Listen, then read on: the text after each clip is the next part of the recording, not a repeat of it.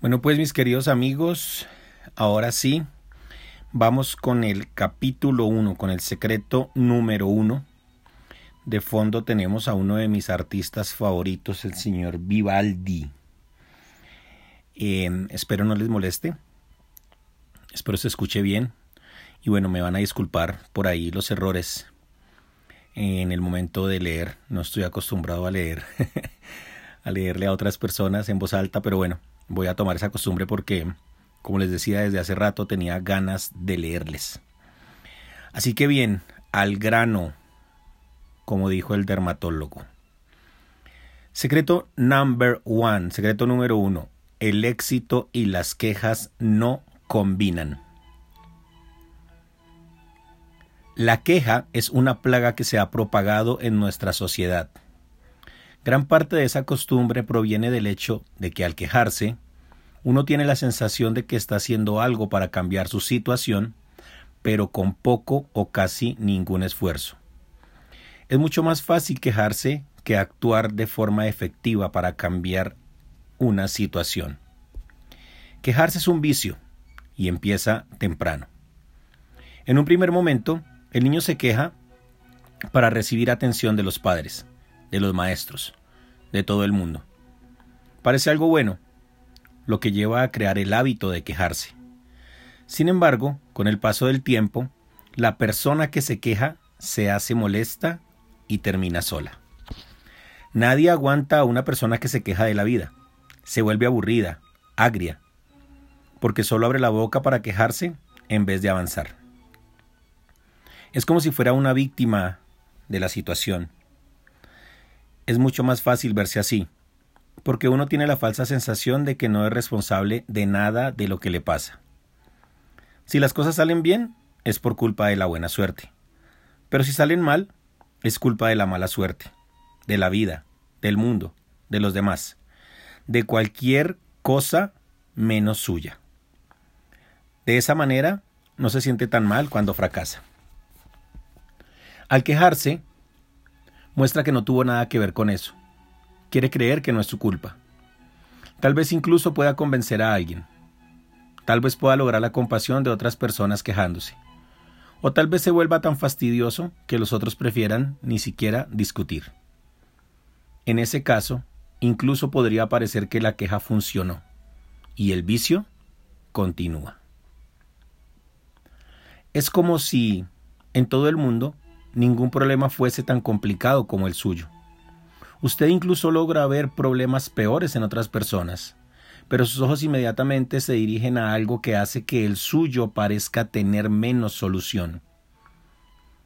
O su atención se desvía hacia alguna ventaja que la persona tiene sobre usted. El muchacho es tetrapléjico, pero está saliendo adelante porque a pesar de todo tuvo una familia unida. En cambio yo, piensa usted, nací en un hogar disfuncional, tuve una infancia difícil. O si una joven tuvo una infancia difícil y hoy venció, hoy venció en la vida, también argumentaría usted. Tuvo suerte porque pudo estudiar mientras trabajaba. Yo tuve problemas de salud y no pude terminar en la universidad. Así, dando excusas para su fracaso, usted se entrena para nunca encontrar una salida a sus problemas. Porque eso es lo que hace la queja con una persona. La aprisiona en una secuencia infinita de fracasos. Usted va creando un modelo de desgracia en su vida sin darse cuenta. Y lo contrario también es verdad. Cuando deja de quejarse y se concentra en lo que puede hacer para resolver un problema, empieza a crear un modelo de éxito que va a transformar su vida. La escritora maya Angelou nació con la piel de color dentro de una familia de escasos recursos en Estados Unidos. En 1928, una época donde hubo una gran segregación racial en este país. Para empeorar su situación, sufrió una terrible sufrió un terrible trauma en la infancia. Fue violada por el novio de su madre, un poco antes de que Maya cumpliera ocho años de edad. Cuando le contó a su familia lo que había sucedido, el novio de su madre fue golpeado hasta morir. En su lógica infantil, ella dedujo que su voz había matado a ese hombre. Profundamente traumatizada y sintiéndose culpable, dejó de hablar y permaneció muda durante casi seis años. Incluso con un comienzo de traumas y dificultades que hicieron su vida más complicada que la de la gente de color norteamericana de esa época, Maya construyó una historia memorable. A sus 16 años, fue la primer conductora de tranvía de la ciudad de San Francisco. Más tarde, buscando alcanzar sus sueños, comenzó a construir su carrera artística. Fue compositora, cantante, actriz, guionista, escritora y poetisa. Escribió numerosos libros, incluso algunos autobiográficos, sin miedo a exponer su historia. En los años 50 se unió a Martin Luther King Jr. en la lucha por los derechos civiles contra la segregación racial. Los de piel de color no podían ir a los mismos lugares que los blancos y eran considerados seres inferiores. Martin Luther King Jr. y su esposa contaron con el apoyo y la amistad de Maya en la lucha contra la injusticia y el prejuicio. Maya presenció el asesinato de su amigo el día en que ella cumplía 40 años, pero en lugar de renunciar, se comprometió aún más en su lucha. Ella quería ayudar a otras personas, quería que otras personas de color entendieran que podían cambiar su historia, que no necesitaban aceptar lo que el sistema había escrito para ellas. Maya no fue a la universidad, pero recibió más de, más de 30 títulos honorarios y fue profesora universitaria durante años. Fue homenajeada varias veces en vida, incluso por los presidentes Bill Clinton y Barack Obama, quienes quienes se convirtieron en sus amigos. Su influencia fue tan grande que cuando murió en 2014, Obama afirmó que fue una de las luces más brillantes de nuestra época. Y la conductora Oprah Winfrey, quien también fue su amiga, resumió, Cuando aprendas, enseña. Cuando tengas, da. Esa es una de las mejores lecciones que aprendí de Maya. Una mujer extraordinaria que venció dificultades inimaginables dentro de sí misma y también en la sociedad. Luchó por sus sueños y cambió la historia que la situación a su alrededor creó para ella. Maya dijo en una ocasión, si no te gusta algo, cámbialo. Si no puedes cambiarlo, cambia tu actitud. Pero no te quejes. Aquí está su respuesta. Cada vez que surja un problema, cualquier problema, en cualquier área, y usted se dé cuenta de que la vieja costumbre de quejarse empieza a brotar en su mente, piense, ¿qué puedo hacer para cambiar esta situación?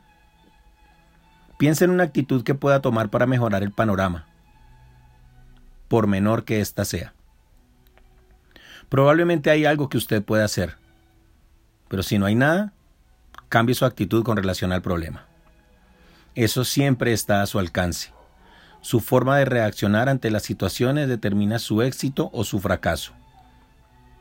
Cuando todo en su vida parezca estar fuera de control, sepa que lo único que nadie puede quitar de su control es esto, su capacidad de elegir cuál será su reacción. Entienda que si, que si quejarse es un hábito que aprendió, es posible desaprenderlo. Los hábitos son así. Uno aprende y desaprende. Elimina uno desarrollando otro. Si está acostumbrado a quejarse, empieza a controlarse para cambiar la queja por acción. La acción es el antídoto contra toda queja. Si no puede hacer nada al respecto de la situación, ¿de qué sirve quejarse? Cambie entonces su postura frente al problema. Cambie su forma de verlo. Decida que todo, decida que todo, absolutamente todo, trabajará para su bien. Si no puede revertir una situación, aprenda de ella. Algo bueno surgirá de ahí. La elección es suya. Su inteligencia es un farol que ilumina su vida, pero no le hace caminar. Hay mucha gente inteligente en el fondo del pozo. Lo que le hace caminar es elegir reaccionar positivamente, independientemente de las circunstancias. Es con guerra, con lucha, con fuerza de voluntad, que usted verá cómo algunas cosas cambian en su vida y no con quejas. Todo el mundo tiene luchas, pero la victoria no es para todo el mundo. La victoria es solo para quien persevera. Quien quiera abrazar la queja tendrá que conformarse con una vida limitada y con la reputación de ser una persona fastidiosa y agotadora. Y ahora ya descubrieron que esa práctica puede hacer mucho daño a la salud. Una investigación reciente de la Universidad de Stanford mostró que una persona expuesta a 30 minutos diarios de quejas acaba sufriendo daños físicos en su cerebro. La queja daña las neuronas en el área del cerebro responsable de la solución de los problemas. Las quejas literalmente le quitan la cáscara a las neuronas. Eso es muy grave.